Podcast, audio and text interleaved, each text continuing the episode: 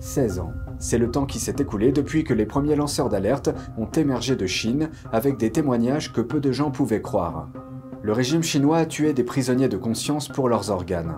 Ces abus sont devenus un commerce rentable, une industrie directement soutenue par l'État.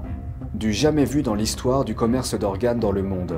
Nous vous présentons la deuxième partie de l'interview du Dr Thorsten Trey, cofondateur et directeur exécutif de l'ONG Médecins contre les prélèvements forcés d'organes.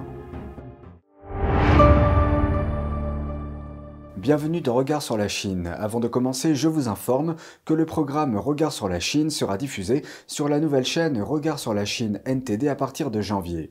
Je vous invite à cliquer dès maintenant sur le lien en dessous de cette vidéo pour vous abonner. Merci pour votre attention et j'espère vous retrouver très vite sur la nouvelle chaîne de Regard sur la Chine.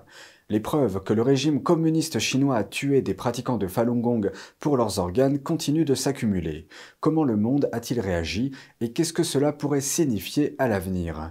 L'animateur d'American Folk Leaders, Jan Yekelek, s'est entretenu avec le docteur Thorsten Trey, cofondateur et directeur exécutif de l'ONG Médecins contre les prélèvements forcés d'organes. On l'écoute.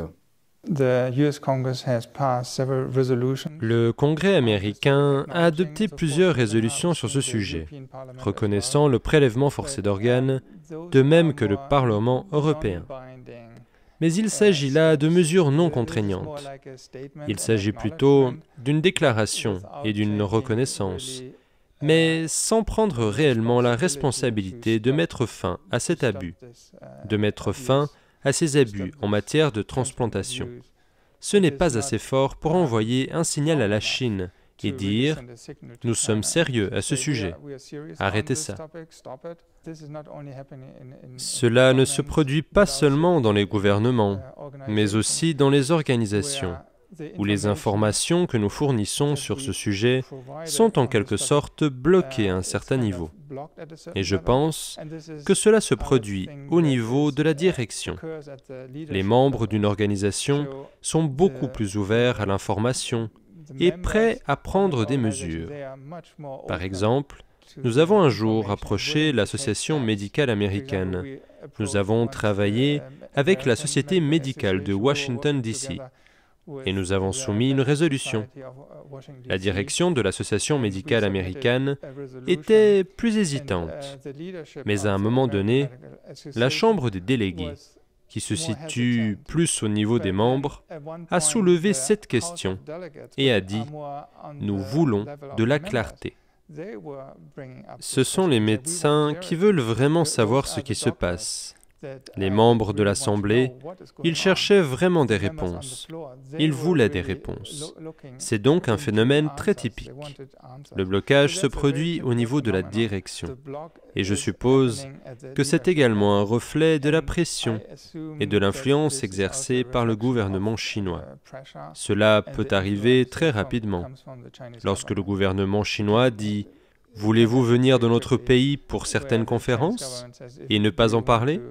Come to our country for certain conferences, then don't bring it up. I'm deviate a little bit here, but je vais m'écarter un peu du sujet ici, mais je ne peux m'empêcher de penser que cela reflète un peu la réaction catastrophique, pour être honnête, que le monde a eue vis-à-vis du Covid. Vous savez, c'est presque comme si ce que vous décrivez était en train de préparer le terrain pour ce que nous avons vu se produire à une échelle beaucoup plus grande, affectant un groupe beaucoup plus grand de personnes, touchant presque toute l'humanité, dans une certaine mesure. S'il y a quelqu'un qui viole les normes éthiques, les normes de base, et que vous ne réagissez pas, Pensez-y si le gouvernement chinois est prêt à tuer des gens, pas seulement quelques-uns, mais à un niveau industriel, des centaines de milliers. Il y a très probablement eu plus d'un million de personnes tuées au cours des 20 dernières années. Quel état d'esprit cela montre-t-il? S'ils font cela à leur propre peuple, que pensez-vous de ce que le gouvernement chinois fera à nous autres? C'est une situation à laquelle nous n'avons pas réagi à temps. Probablement parce que nous pensions, cette Chine est si lointaine, pourquoi devrions-nous nous en soucier Pourquoi devrions-nous nous en inquiéter Et quelques années plus tard, nous sommes frappés par une pandémie qui se propage depuis la Chine. Je ne peux pas m'empêcher de penser que, vous savez, en tant que société, nous avons permis ou fermé les yeux pendant des décennies sur ce que vous décrivez comme la plus grave violation de l'éthique médicale de l'histoire. Et au cours des dernières années, nous nous sommes retrouvés dans une situation où il y a des violations généralisées de l'éthique médicale. Je ne peux pas m'empêcher de me demander si le fait de fermer les yeux n'a pas influencé d'une certaine manière cette situation actuelle où la confiance dans le système médical a été perdue pour un si grand nombre de personnes.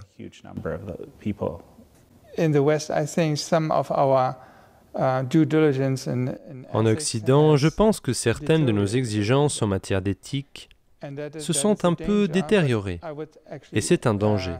Uh, Mais je dirais aussi que le gouvernement chinois a l'intention d'influencer la société occidentale en faisant du prélèvement forcé d'organes un élément de base dans le domaine de la transplantation. Nous risquons donc de voir nos normes éthiques se dégrader. Et maintenant, nous sommes soudainement confrontés à une situation de pandémie qui nous a vraiment pris par surprise dans laquelle des décennies, des siècles de travail scientifique ont été rejetés. Par exemple, si vous avez un vaccin, la forme typique du processus est que vous devez tester un vaccin pendant 10 ans pour s'assurer qu'il n'y a pas d'effet secondaire et cela n'a pas été reconnu. Je me demande donc, si vous donnez un vaccin que vous avez testé pendant six mois, comment pouvez-vous dire avec certitude que si vous le donnez à des enfants, il n'y aura pas d'effet dans 10 ou 20 ans, peut-être en provoquant des cancers ou d'autres problèmes, si nous ne le savons pas